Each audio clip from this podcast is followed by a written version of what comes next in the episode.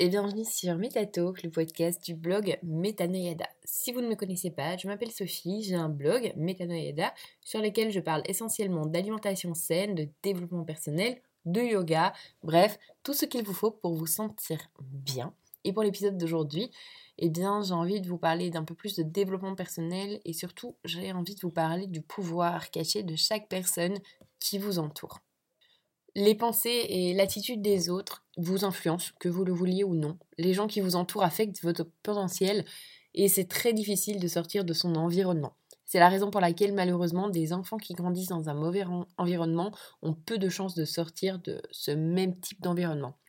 Dans un groupe d'amis, inconsciemment, les habitudes se mélangent et les imprègnent les habitudes des autres. Retenez bien que vous êtes la moyenne des 5 personnes que vous fréquentez le plus.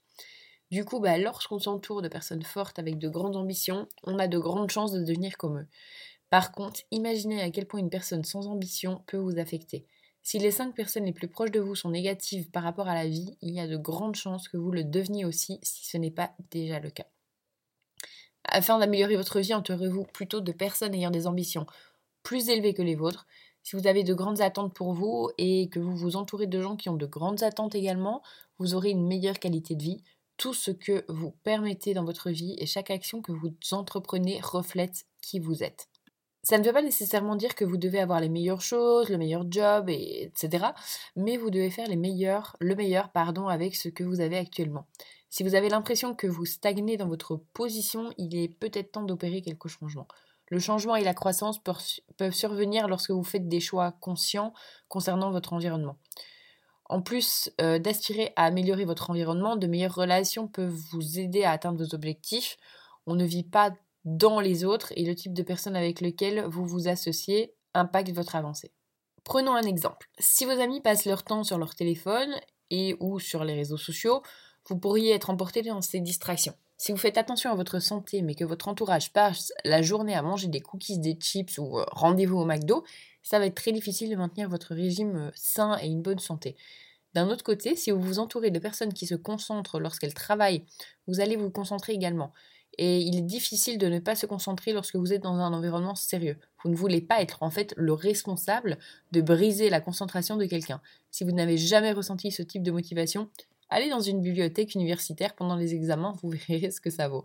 Personnellement, pendant mes études, j'allais à la bibliothèque pas pour consulter des livres, mais parce que j'étais dans cet environnement d'études qui me poussaient bah, à forcément à être calme, euh, euh, voilà, enfin j'étais à fond dedans et c'était très optimal pour moi. Retenez bien que votre réseau est votre plus grande valeur. Lorsque vous vous entourez de personnes qui vous poussent vers le haut, vous êtes entouré de personnes qui s'efforcent de faire mieux.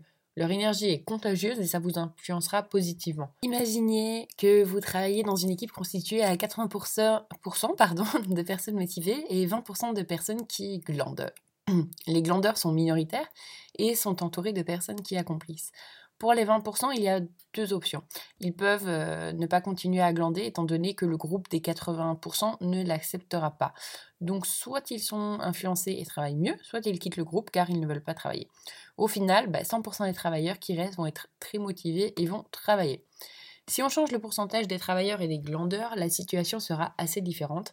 Si 80% des participants sont des glandeurs et 20% des travailleurs, le travail d'équipe sera de faible qualité les travailleurs vont soit diminuer leurs attentes, soit vont adopter une, approche bah, simplement nonchalante. À la fin, ceux qui vont rester vont présenter un travail de merde. voilà, tout simplement. Lorsque vous êtes entouré de personnes avec de faibles attentes, vous avez l'impression que vous n'avez pas besoin de vous dépasser. Vous voyez comme un bon travailleur dans la mesure où vous comparez votre travail à celui de personnes qui ne cherchent pas à s'améliorer. Donc forcément, ça signifie que même si vous faites plus que la moyenne de votre groupe, vous n'avez pas atteint tout votre potentiel. Les personnes très motivées sont constamment à la recherche d'amélioration. Et lorsque vous passez du temps avec elles, vous avez beaucoup d'opportunités de grandir, vous allez faire beaucoup plus de progrès que vous pensez car vous allez être poussé et vous allez vous pousser vous-même. Et forcément, en plus des gens, lorsque vous contrôlez votre environnement, vous contrôlez votre vie. Une vie épanouissante ne vient pas par chance, il faut arrêter de dire ça. Si c'était le cas, ce ne serait pas l'argent qu'on gagnerait au loto, mais du bonheur. En fait, la plupart des gens qui gagnent le jackpot ne sont pas heureux.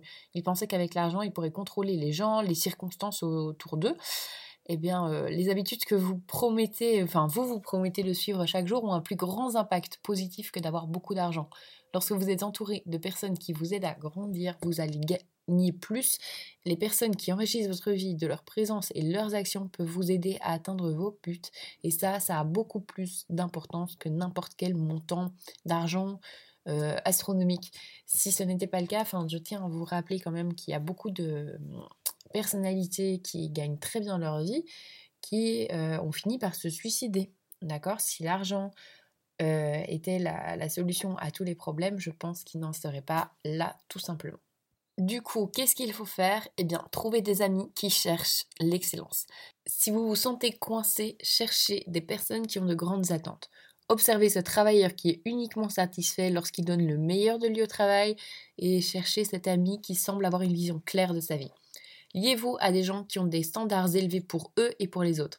Parlez-leur pour découvrir comment elles atteignent leur niveau de réussite. Peut-être qu'elles ont une philosophie ou un état d'esprit qui les aide à s'améliorer. Lorsque vous parlez à ces gens, essayez d'apprendre leur perspective sur le travail, les relations et la vie. Analysez pourquoi ils pensent de cette manière et au fur et à mesure que votre relation grandit, vous pouvez partager votre perspective et vos perspectives et leur demander un feedback. En parlant de votre vie et du travail avec eux, réfléchissez à quels aspects de leur approche vous aimeriez incorporer dans votre vie.